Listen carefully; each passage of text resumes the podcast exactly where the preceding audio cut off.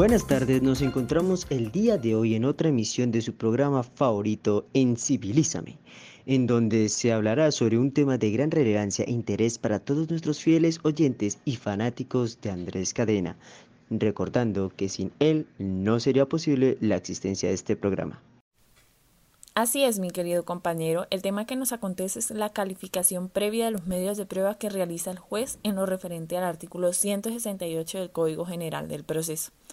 La relevancia que adquiere la realización de este proceso radica en el análisis hecho por el juez, el cual fundamenta la motivación o la valoración de la decisión tomada por él para declarar o no la procedencia de una prueba. Para explicar a cabalidad este tema tenemos como invitados a tres expertos, seres del conocimiento eterno, dispuestos a disipar la oscuridad de la ignorancia con su sabiduría. Entonces, aquí estamos con Dana, Natalia y Nicole las cuales son abogadas litigantes de la famosa firma, la famosa firma. Y por último, pero no menos importante, tenemos al hombre la última palabra, la cual es Nicole representando el papel de juez. Para ser más dinámico este espacio, nuestros oyentes pueden realizar las preguntas que quieran y serán resueltas por los invitados. La primera pregunta va dirigida a la doctora Dana. ¿Qué es una prueba? Buenas tardes. Pues bueno, la prueba es el medio idóneo mediante el cual una parte le muestra al juez la verdad o la falsedad relevante en un proceso. Sin embargo, pues estos medios probatorios tienen como un momento especial para solicitarse o presentarse. Estos son la contestación de la demanda y la presentación de la misma. Al igual, pues existen otros tiempos contemplados en el Código General del Proceso. Nos comentan, ahora esto me genera una duda. ¿Todo tipo de pruebas son válidas? No, no todas las pruebas que se presenten y soliciten son aceptadas. Esto en razón del artículo 168 del Código General del Proceso que dice así. El juez rechazará mediante providencia motivada las pruebas ilícitas, las notoriamente impertinentes, las inconducentes y las manifiestamente superfluas o inútiles. ¿Podrían compartir con la audiencia qué quiere decir que una prueba sea impertinente? Son pruebas impertinentes aquellas que no son eficaces para la confirmación de los hechos en que se fundamentan los pedidos de las partes, es decir, pues el objeto del litigio. En un ejemplo de esto puede ser cuando la controversia versa sobre la resolución de un contrato, se considerará impertinente la, pues, la declaración de parte del demandado para verificar que le ha sido fiel a su cónyuge es un muy buen ejemplo, es decir, que son aquellas que son innecesarias para el proceso en cuestión. Nuestros oyentes nos han solicitado la explicación de las pruebas incontundentes. Señorita Dana, por favor. Con gusto. Según el procesalista, eh, Hernán Fabio López Blanco, la conducencia es la existencia de ciertos medios probatorios que son aptos para probar una determinada circunstancia fáctica. La conducencia tiene relación directa con la eficacia de la prueba, es decir, una prueba inconducente es aquella que no es suficiente o no es precalificada por la ley para la demostración de ciertos hechos. Un ejemplo de esto es, por ejemplo, si se quiere demostrar que determinada persona es hijo de sutanito eh, la prueba ideal pues sería el registro civil de nacimiento. Sin embargo, pues una prueba que sería inconducente sería los testimonios. En nuestra cuenta de Twitter agradecen profundamente a la doctora Sofía la explicación. Ahora nos gustaría saber sobre las pruebas superfluas e ilícitas. Claro, con permiso de mis queridos colegas, explicaré en qué consisten las pruebas superfluas teniendo en cuenta al doctor Parraquijano. Él dice que una prueba superflua se da cuando el hecho está plenamente demostrado en el proceso y se pretende con otras pruebas demostrarlo.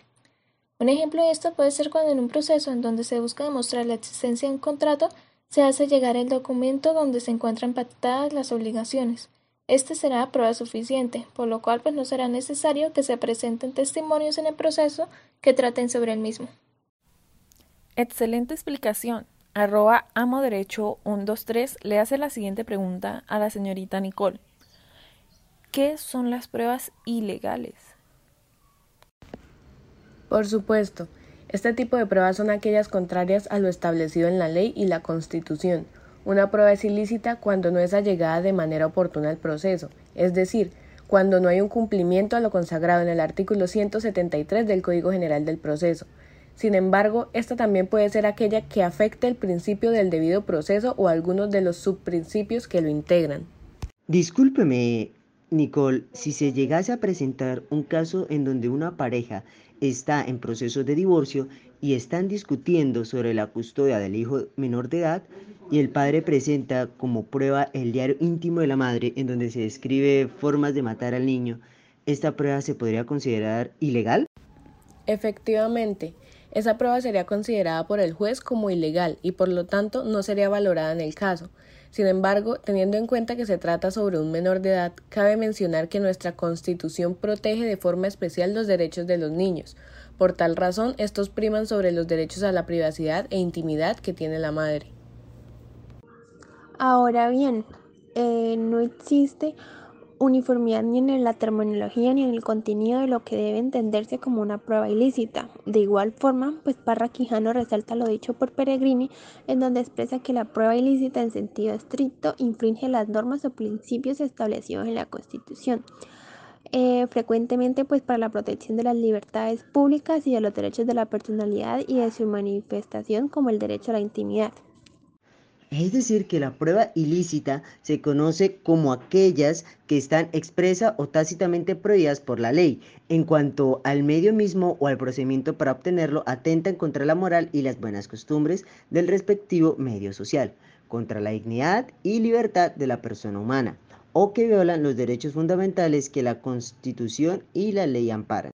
Pregunta arroba Wisla mejor. ¿El juez debe explicar el porqué de esto o solo lo hace y ya? Sí, el juez se encuentra en la obligación de explicar o justificar la razón de ponderación de los derechos en discusión. ¿Alguno de ustedes tiene conocimiento sobre la opinión de la Corte Constitucional frente a esta temática? La Corte Constitucional ha señalado lo siguiente. En primer lugar, expresa que es importante examinar si se trata de una irregularidad menor que no afecte el debido proceso. En ese evento, la prueba no tiene que ser obligatoriamente excluida.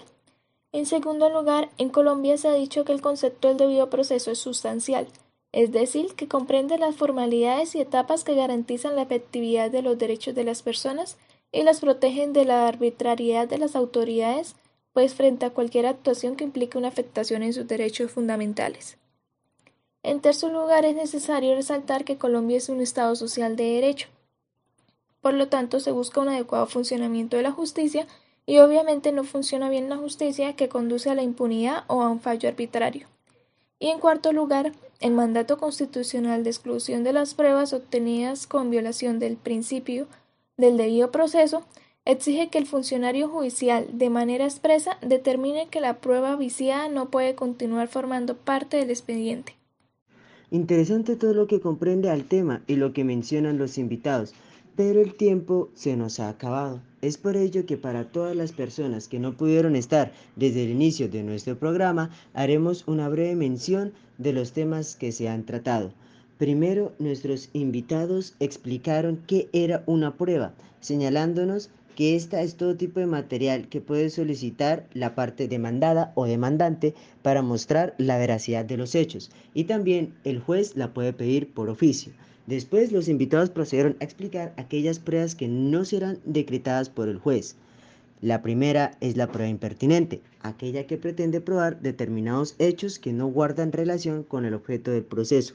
La segunda es la prueba inconduciente, la cual se presenta cuando no se usa el medio adecuado para probar el hecho objeto de la pretensión. La tercera es la prueba superflua y se presenta cuando un hecho ya se encuentra debidamente probado en el proceso. Y por último tenemos la prueba ilícita, que se trata de aquellas que se obtienen vulnerando los derechos fundamentales. Muchas gracias a todos nuestros oyentes y participantes. Esperamos que con esta explicación del capítulo de hoy se animen a investigar más sobre el tema. Nos encontraremos en otro momento con más de Encivilízame.